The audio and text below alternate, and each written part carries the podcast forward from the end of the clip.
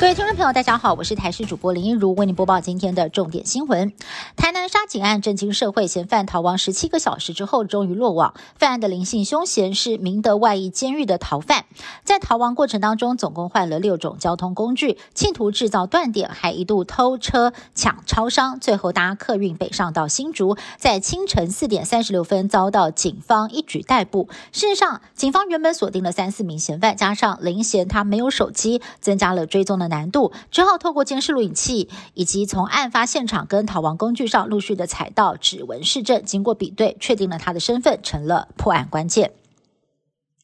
真气事发经过到底是什么呢？根据林姓嫌犯的供词，案发前凶嫌独自一个人在公墓喝酒，当时涂姓远景一听到有人偷车，立刻跟曹姓远景前往查气。涂姓远景下车搜寻，看到嫌犯立刻喷辣椒水，事后开枪警告，没有想到嫌犯的情绪失控，持刀攻击，还抢夺了远景的配枪。曹姓远景赶到现场支援，看到同事已经奄奄一息，疑似打算要开车冲撞嫌犯，朝警车开枪，他仍然毫不畏惧，下车喷辣椒水。无奈，嫌犯再度拿凶刀袭击，造成涂姓远景被砍十七刀，曹姓远景身中三十八刀，双双不幸遇害。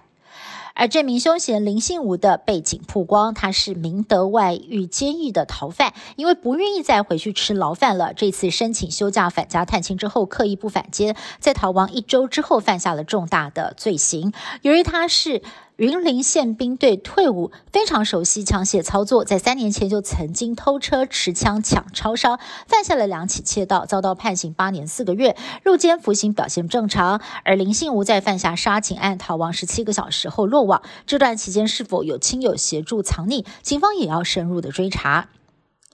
中小学将在八月三十号开学，不过教育部公布的开学防疫措施分成两阶段实施，引发了家长质疑。开学前两周维持班上一人确诊，全班停课三天；九月十二号第三周开始，则是改为新制，班上有人确诊，其他同班的师生快筛阴性无症状就可以回学校上课。不过有家长反映，新旧制度交替，怕到时候很乱。至于为什么选择在开学之后才执行新制呢？指挥中心表示，先沿用上学期的措施，是为了要观察疫情的状况，同时也要加强疫苗接种与保护力。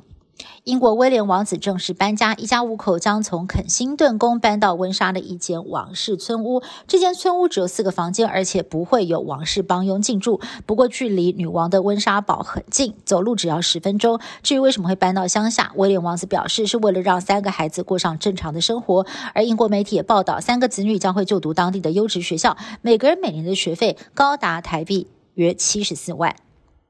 科幻电影当中不用智慧手机，一切资讯直接在眼前呈现的情节快要成真了。美国新创业者和日本隐形眼镜业者联手，打造新一代的智慧隐形眼镜，只要戴上小小一片，需要的资讯就能够在眼前及时呈现，像是提着大包小包赶飞机的时候，不用空出手找手机，就知道登机门在哪里。以上新闻是由台视新闻部制作，感谢您的收听。更多新闻内容，请您持续锁定台视各界新闻以及台视新闻 YouTube 频道。